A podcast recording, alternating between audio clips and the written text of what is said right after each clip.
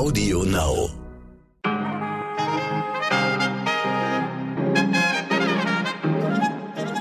Einen fröhlichen Donnerstag und einen wunderbaren guten Morgen wünsche ich Ihnen, liebe Zuhörerinnen. An diesem 9. Juni heißt Ihr Lieblingsmoderator natürlich Michelle Abdullahi. Und hier ist für Sie heute wichtig mit unserer Langversion.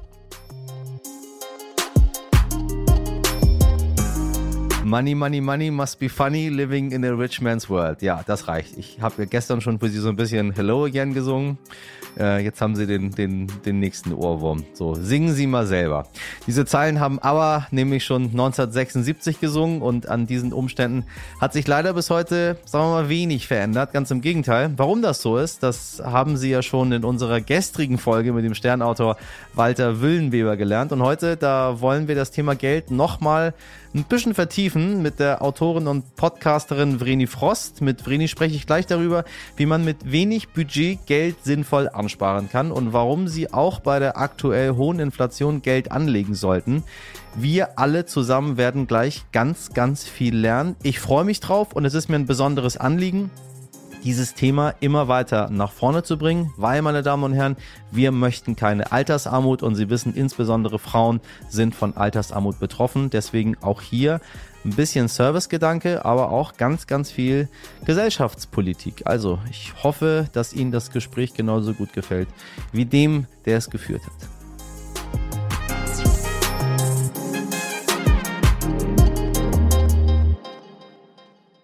Zuerst für Sie das Wichtigste in aller Kürze. In Berlin ist gestern Morgen ein Autofahrer in eine Menschengruppe gefahren. Nach Angaben der Feuerwehr wurden eine Frau getötet, sechs Menschen lebensgefährlich und drei Menschen schwer verletzt. Der 29-jährige Mann ist an der Berliner Gedächtniskirche am Kudamm in eine Menschengruppe auf den Bürgersteig gefahren und dann 200 Meter weiter in ein Schaufenster gekracht. Landwirtschaftsminister Cem Özdemir will die Herkunft von Fleisch noch klarer kennzeichnen. Geplant sind fünf Stufen: Stall, Stall und Platz, Frischluftstall, Auslauf, Freiland und Bio. Halleluja. Los geht's aber zunächst mit einem Kompromiss. Nur Schweinefleisch in Supermärkten, Metzgereien, Schlachtereien, je nachdem, aus welchem Teil Deutschlands sie kommen. Und Online-Shops soll gekennzeichnet sein und das Label soll sich vorerst nur auf die Mast beziehen. Ich finde das eine ziemlich gute Sache. Äh, ich sehe das in einigen Supermärkten schon und wissen Sie was? Ich achte da mittlerweile ganz schön gut drauf. Ähm, das macht schon was mit einem. Also, lieber Herr Bundeslandwirtschaftsminister, bitte, bitte, bitte mehr Servicegedanke für uns äh, faulen Leute, die sich nicht irgendwie durch äh, große Recherchen ähm, investigativ informieren möchten, wo ihr Fleisch herkommt, sondern wo das einfach draufsteht und man dem vertrauen kann und dann sagt, ja, ich entscheide mich jetzt ganz bewusst dafür, äh, das Fleisch von der Kuh zu essen, die im Stall sitzt und nie Tageslicht gesehen hat. Das mag ich, das schmeckt mir, das kostet nur 99 Cent und damit bin ich glücklich. Und jedes 50. Containerschiff weltweit steckt in der Nordsee im Stau. Das zeigen die neuesten Zahlen des Kiel Trade Indicators vom Kieler Institut für Weltwirtschaft. Rund 100 riesige Containerschiffe oder etwa zwei Prozent der weltweiten Flotte liegen vor den Häfen Deutschlands, Hollands oder Belgiens und können in den allermeisten Fällen weder B noch entladen werden. Insgesamt stehen derzeit rund 11 Prozent aller weltweit verschifften Waren im Stau und alleine auf das Anlaufen in Hamburg und Bremerhaven warten rund ein Dutzend Schiffe mit einer Kapazität von etwa 150.000 Containern. So schlecht scheint es uns ja doch nicht zu gehen, ne? Alles nur Stau. Ein neues Wort macht die Runde, die sogenannte Übergewinnsteuer. Oha, dazu habe ich meine Kollegin Frauke Holzmeier aus der RTL NTV Wirtschaftsredaktion eingeladen. Frauke, kannst du uns einmal erklären, was diese Übergewinnsteuer überhaupt ist? Hallo Michelle, guten Morgen. Also dabei handelt es sich um eine Steuer oder Abgabe, die, naja, platt gesagt, das abgreift, was über den Normalgewinn hinausgeht. Also einfach gesagt, macht ein Unternehmen in einer bestimmten Zeit, in einer Krise, wie zum Beispiel der Corona-Krise oder eben jetzt während des Ukraine-Kriegs, deutlich mehr Gewinn als normalerweise erwartbar wäre, dann kann so eine Übergewinnsteuer ins Spiel gebracht werden. Die Frage ist jetzt natürlich, was ist schon normal? bei so einem Gewinn eines Unternehmens. Und dafür schaut man sich in der Regel die Vergleichszeiträume an. Eben wie war der Gewinn zu der gleichen Jahreszeit vor einem Jahr, vor zwei Jahren oder eben in Nicht-Krisen- oder Kriegszeiten. Tja, und warum macht man das? Eben um zu verhindern, dass Unternehmen Kasse machen mit Krise oder eben um auch als Staat nochmal Geld einzunehmen, denn in Krisenzeiten steigt der Finanzbedarf des Staates ja auch. Was spricht eigentlich für eine solche Steuer und was dagegen? Und wie ist die Lage in der Ampelkoalition? Ist man sich hahaha einig? Hm. Du kannst dir vorstellen, Michelle, wenn SPD, Grüne und FDP über so ein Thema einig werden müssen, dann wird heiß diskutiert. Kurz gefasst, SPD und Grüne sind dafür, die FDP, Überraschung, ist dagegen. SPD und Grüne, die argumentieren, dass gerade die Ölmultis Gewinne aus der Krise abschöpfen. Ja, Stichwort Tankrabatt, das ist ja eigentlich gefühlt schon wieder verpufft, wenn man jetzt tanken geht. Das ist mal kurz runtergegangen und jetzt schon wieder deutlich hoch.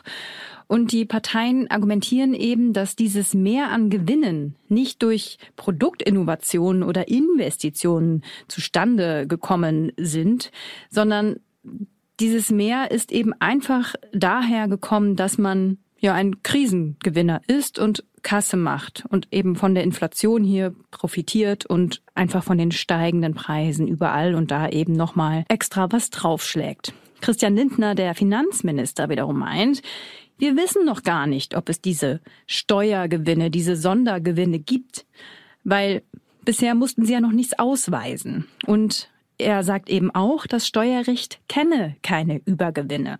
Bei Maischberger in der Talkshow hat der FDP-Politiker auch gemeint, so wortwörtlich, die Stimmung am Stammtisch könne nicht darüber entscheiden, wen wir mit so einer Steuer belasten. Aus Lindners Sicht ist es eben nicht fair, sich nur eine Branche, einen Bereich vorzuknöpfen. Also er ist da ganz klar dagegen. In der Opposition ist man sich übrigens nicht wirklich einig. Also wir können gespannt sein, was daraus wird.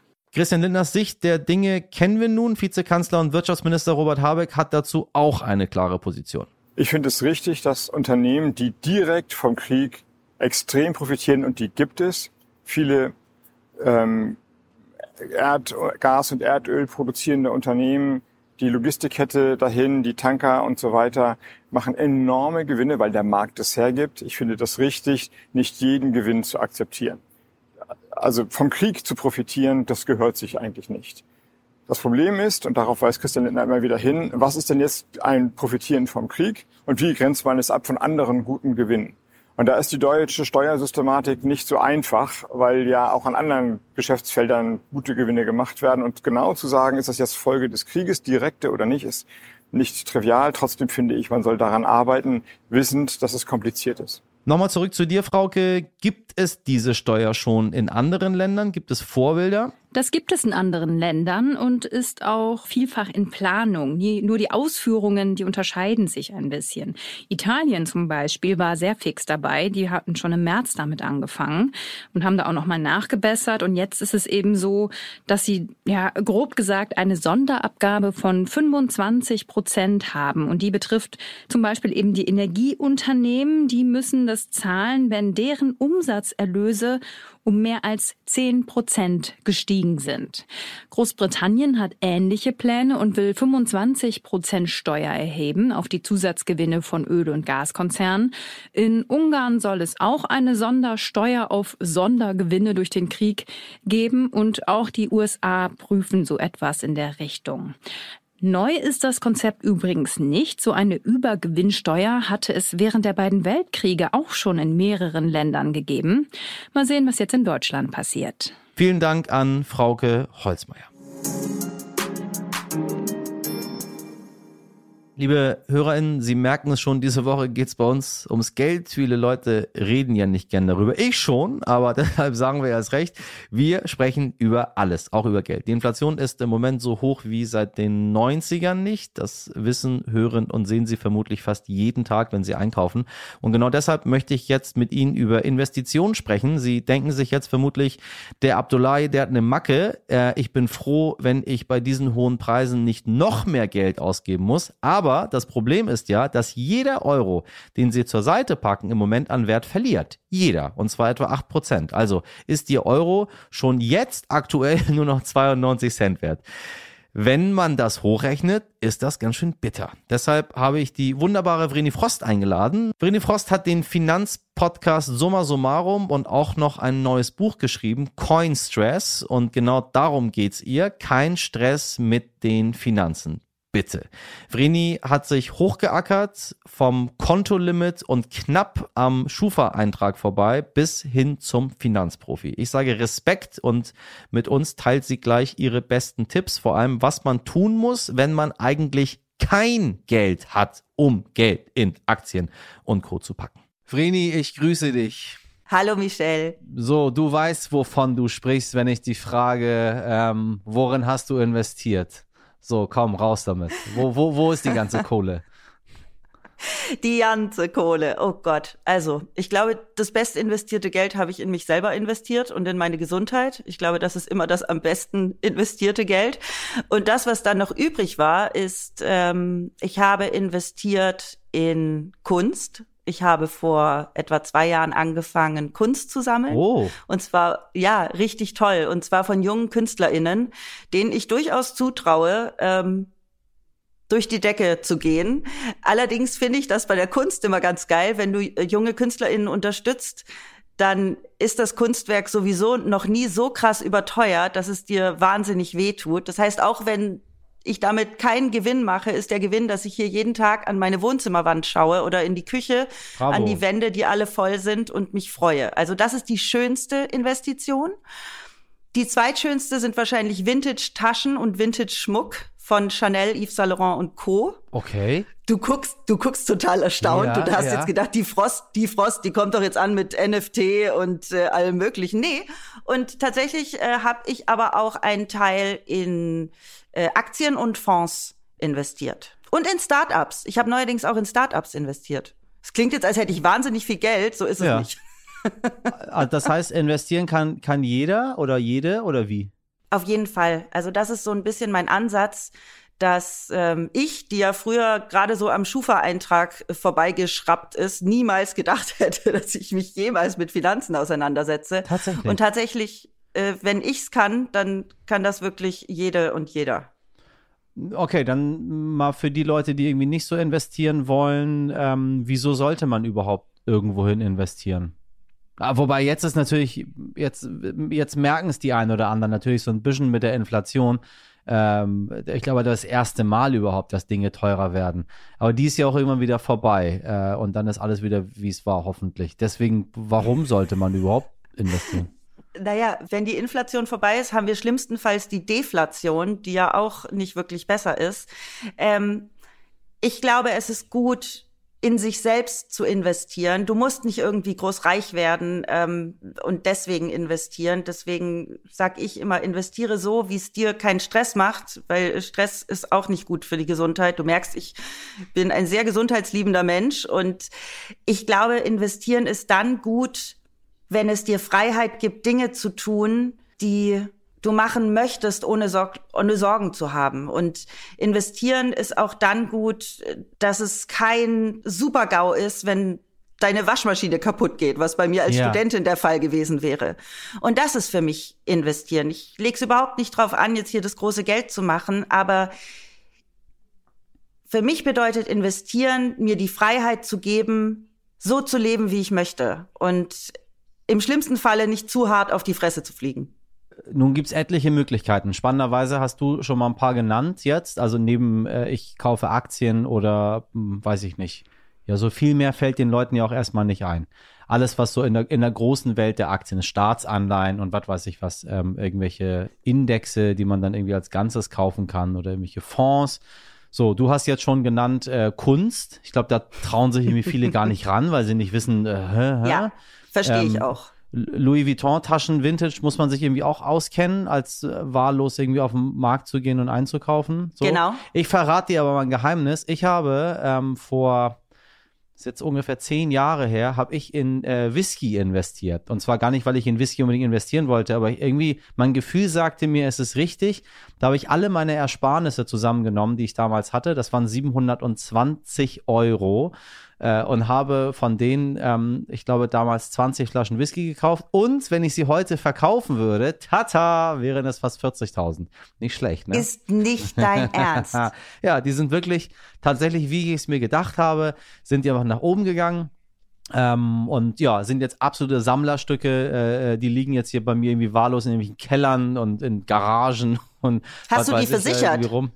Nein, ach, weißt du, ganz ehrlich, heute ist mir das völlig egal, weil heute, heute verdiene ich ja mein eigenes Geld und heute, heute gehe ich arbeiten dafür und muss das nicht über, über, über Investments. Damals habe ich mich natürlich gefreut, dass es hochgegangen ist, so, ne, klar. Das ist der ähm, absolute ähm, Hammer. Also, also, das ist aber auch ein absoluter Glücksgriff.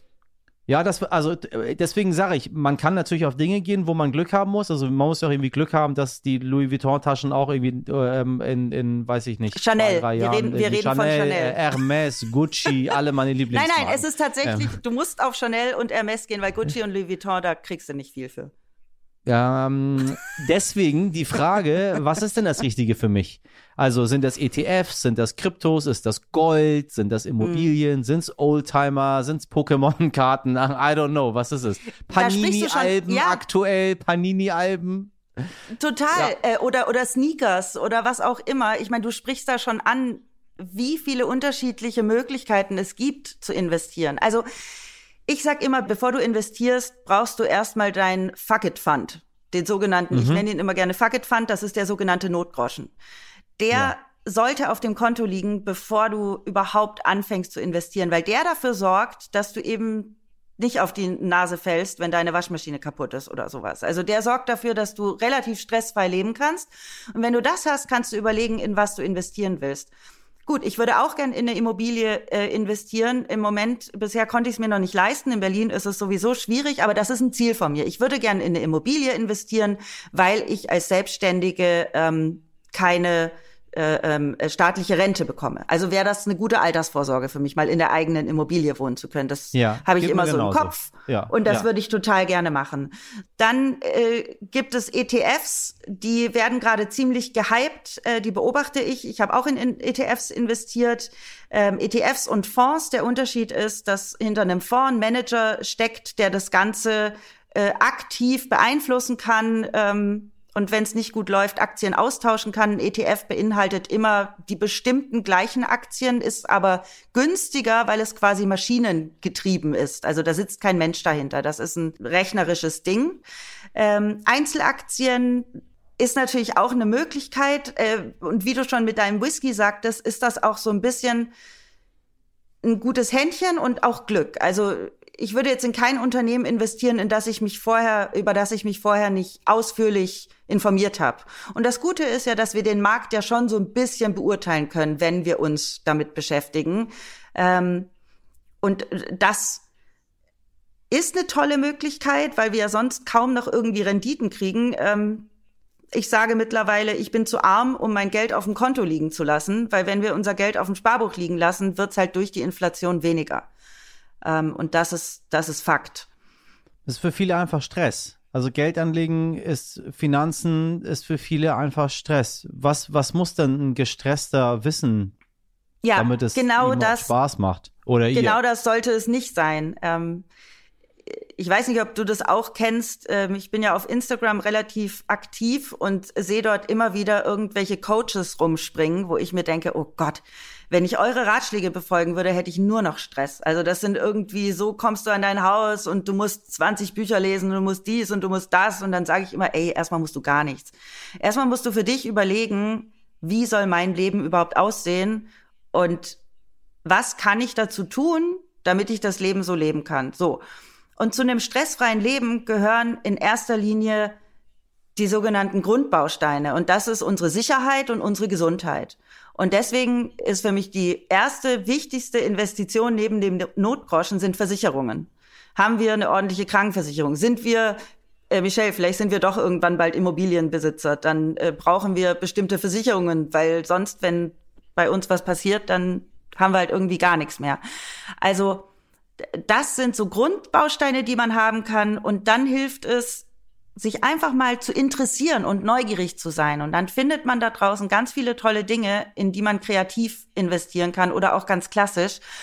Und das Stressfreie ist, guck einfach nicht, was die anderen machen und lass dir auch von niemandem sagen, oh Gott, also, uh, du hast noch keine Altersvorsorge, uh, das ist aber jetzt ganz schön spät. Mm -hmm. Und das mhm. wurde mir ganz oft gesagt. Mir wurde immer gesagt, oh, Vreni, also damit, ah, Altersarmut. Und ich dachte immer so, ah, shit, was mache ich denn jetzt? Und es hat mich so unter Stress gesetzt, dass mir so viele Leute oberflächliche Geldratschläge gegeben haben, einfach nur um irgendwas zu sagen. Aber wirklich übers Geld reden tut ja keiner. Und ähm, deswegen sage ich, bleibt gelassen, schaut, wie euer Leben aussehen soll. Und es ist auch nie zu spät zu investieren. Wenn wir jetzt mal Leute nehmen, die im letzten Jahr ganz viel davon gehört haben, man soll investieren, man soll investieren, haben dann allen Mut zusammengenommen, haben sich, keine Ahnung, mal so eine Aktien-App äh, runtergeladen, äh, hatten ein bisschen Geld übrig oder keine Ahnung, vielleicht hätte der eine oder die andere ein bisschen Corona-Hilfe bekommen, äh, dann lief das doch irgendwie alles ein bisschen besser. Ähm, weiß ich nicht, Oma und Opa haben geholfen, ähm, die Kosten wurden vielleicht weniger oder keine Ahnung, weißt du? Und dann ist da ein bisschen was da. Hat man gemacht. Und jetzt haben wir es jetzt. Äh, Aktienmarkt, sag ich mal, bescheiden. Ähm, äh, Kryptomarkt, sagen wir mal, beschissen. Äh, wenn du äh, investiert hast vor ein paar Monaten, kann es gut sein, dass du Stand jetzt irgendwie mehr als 50 Prozent deines Geldes aktuell verloren hast. So, äh, wie gehe ich damit um? Also Füße was stillhalten. Füße, Füße stillhalten, stillhalten, ruhig bleiben, liegen lassen. Einfach Ignorieren. liegen lassen. Die Statistiken zeigen, dass sich der Markt immer erholt und äh, dass die Tendenz steigend ist. Also es fällt mir auch schwer, weil ich ja auch noch nicht so lange in Aktien investiere. Da war ich auch erstmal so, hui. Aber ähm, liegen lassen, am besten nicht reingucken.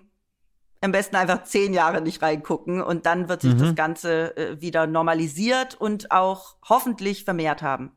Aber wichtiger Punkt. Das heißt, investieren bedeutet nicht, äh, ich mache da eine schnelle Mark. Kann es auch bedeuten, aber das ist was ganz, ganz anderes. Das machen andere Leute, aber investieren ist nicht, ich gehe ins Casino. Menschen. Ja, ja genau. das machen andere, genau. Also äh, deswegen, wenn ich investiere, dann ist das mit einem, mit einem längeren Anlagehorizont und zwar, dass ich äh, später mehr habe. Genau. Ähm, ich habe meine liebsten zwei Börsenweisheiten in mein Buch geschrieben. Das eine ist, hin und her macht Tasche leer. Was mhm. nämlich bedeutet, dass wir müssen ja für jede äh, Trading-Aktion zahlen. Das ist zwar nicht viel, aber wenn wir ständig hin und her switchen, ohne zu wissen, was wir tun, dann ähm, macht das wirklich die Taschen leer. Und das Zweite ist, leg nicht alle Eier in einen Korb. Mhm, das heißt, mhm. streu, streu dein Geld. Ähm, nimm nicht, also das, was du gemacht hast, war ganz schön mutig, hätte aber auch total schief gehen können. Und da würde jeder im Aktienbereich sagen, oh nein, nimm nicht die 700, wie viel waren es, 20 Euro? 720 Euro, ja. Gib die alle in einen einzigen Topf, sondern versuch die zu verteilen. Aber das ist das Schöne. Ich glaube, bei allem, was ich in meinem Leben bisher gemacht habe, hätten alle Menschen ganz, ganz, ganz dringend davon abgeraten, das zu tun. So, mal gucken. Äh, äh, ja, aber siehst du, du hast total viel Glück und wahrscheinlich auch ein gutes Händchen und äh, doch eben äh, einiges an Know-how gehabt, um daraus was zu machen. Ja, wir müssen abwarten. Im Persischen sagt man, die Küken werden erst am Ende des Herbstes gezählt. Ich muss gu gucken. Schwieriges Sprichwort. Müssen alle mal drüber nachdenken, welche Küken, wann im Herbst, warum zählt man die? Also, das heißt eigentlich, wir warten mal bis zum Ende des Lebens ab und gucken mal, ob ich denn glücklich oder unglücklich äh, den Löffel abgeben werde. Das ist das Michelle, Einzige, und zur Not trinken wir das dann deinen Einzige, Whisky. Was zählt. Ja, genau, das habe ich mir auch gesagt. So, weißt du was? Ich trinke gar nicht so gerne Whisky. Ein Tipp brauche ich noch von dir. Ein Tipp brauche ich noch von dir. Ich habe 1000 Tacken jetzt. 1000 Euro, ja. die sind da. Ähm, was mache ich damit? Oh, das darf ich dir gar nicht sagen, weil äh, so wirkliche Anlageberatung darf ich überhaupt nicht geben. Also ich, wenn, ich kann dir sagen, was ich mit 1000 Euro machen würde. Okay, was machst du mit 1000 Euro? also wie investiere ich mit 1000 Euro? Ja. Ähm, ich glaube, wenn ich jetzt 1000 Euro hätte, dann würde ich mir einen Sparplan anlegen ja. für einen nachhaltigen ETF, weil ja. ähm, mir Nachhaltigkeit beim Investieren auch wichtig ist. Es gibt den ähm, Es gibt sogenannte ETFs, die findet ihr dann mit Eco oder Sustainable. Da kann man sich auch ein bisschen reinlesen. Das ist ja auch noch alles Neuland mit den äh, ETFs und vor allem den nachhaltigen. Äh, da würde ich einen Sparplan erstellen, der dann vielleicht, keine Ahnung, monatlich 25 Euro abbucht. Und mit den anderen 500 Euro würde ich persönlich wahrscheinlich Vintage, Prada oder Chanel oder Yves Saint Laurent Produkte kaufen und versuchen, die zu Geld zu machen. Halleluja. Also, Sie haben draußen ganz viele Tipps bekommen. Sie können auch die 1000 Euro einfach direkt mir überweisen, meine Damen und Herren. Dann male es ging ich ums Investieren. Ein Bild. Nee, nee, ich habe ja, ich male Ihnen ein Bild davon und dann schicke ich Ihnen dieses Bild zu als, weiß ich nicht, NFT und vielleicht ist es ja nächstes Jahr super viel wert, weil ich ja dann ein berühmter Künstler bin. Nein, Spaß. Äh, Machen Sie, was immer Sie möchten, aber machen Sie, damit Sie glücklich werden damit, ne? Machen Sie, damit Sie glücklich werden. Es, das, das Sprichwort ähm, äh, Geld allein macht nicht glücklich, ähm, so abgedroschen es ist, stimmt. Ähm, aber wissen Sie, es macht doch gar nicht so unglücklich, muss man sagen, am Ende des Tages. Es ist ganz gut, ein bisschen was zu haben. So, äh, und das, das, das macht dann die Kohle, aber gute Menschen und Liebe können sich dafür nicht kaufen. So, genug Kalendersprüche. Vrini, ich danke dir ganz herzlich äh, und ich werde jetzt mal rausgehen und gucken, wo ich ein paar Vintage-Taschen herbekomme. Ich berate dich gern, Michelle. Danke, dass ich hier sein durfte. Sehr gerne. Heldin der Woche. Haben Sie sich eigentlich schon mal damit beschäftigt, welche Auswirkungen Ihr tägliches Verhalten auf die Meere und Ozeane hat? Hm. Haben die, haben, haben die ersten wahrscheinlich schon abgeschaltet. Hören Sie mal zu. Durch Ihren CO2-Abdruck, ob Sie Fisch essen oder nicht oder vielleicht schlicht in einem unbedachten Moment Ihren Müll auf die Straße werfen oder Ihren Zigarettenstummel wegschnipsen, genau darauf soll der Weltozeantag am 8. Juni aufmerksam machen. Zu diesem Anlass haben internationale Meeresschutzorganisationen ganze 23 Tonnen Abfall aus den Tiefen des Meeres geborgen. Die Aktion hat rund um die griechische Insel Ithaka stattgefunden. Zwei Wochen lang haben freiwillige TaucherInnen aus mehreren Ländern Müll eingesammelt und unter anderem mehr als 20 große Fischernetze geborgen. Ein wahnsinniger Müllberg. Man kann es sich kaum vorstellen, wie schön es dafür ist, dass es solche Freiwilligen gibt, die sich mehrere Tage Zeit nehmen und den Schaden, den wir Menschen mit unserem Lebensstil verursachen, ein klein wenig begrenzen. Ich sage von Herzen Dankeschön. Und mit diesen HeldInnen des Tages tauche ich wieder ab, liebe Hörer. Ich hoffe, die Anlagetipps von Vreni Frost helfen Ihnen weiter, denn wie Vreni selbst sagt, es ist nie zu spät, um anzufangen. Je früher, desto besser. Egal wie klein der Betrag ist, den Sie investieren. Hauptsache, man tut es. Für uns wiederum ist die Hauptsache, dass Sie uns so oft wie möglich hören. Sie wissen, abonnieren, bewerten, Freundinnen, Familienmitgliedern, Nachbarn, Feinden, Unbekannten empfehlen. Darüber freuen wir uns sehr. Wenn Sie uns erreichen möchten, dann ist heute wichtig at stern.de Ihr Catch of the Day. Meine Redaktion ist mehr als Beifang. Mirjam Bittner und Dimitri Blinski. Produziert wurde diese Folge von Wacon. Morgen ab 5 sind wir wieder für Sie da. Schieben Sie kraftvoll in den Tag. Bis dahin wünsche ich Ihnen einen wundervollen Donnerstag. Machen Sie was draus. Ihr Michel Abdullahi.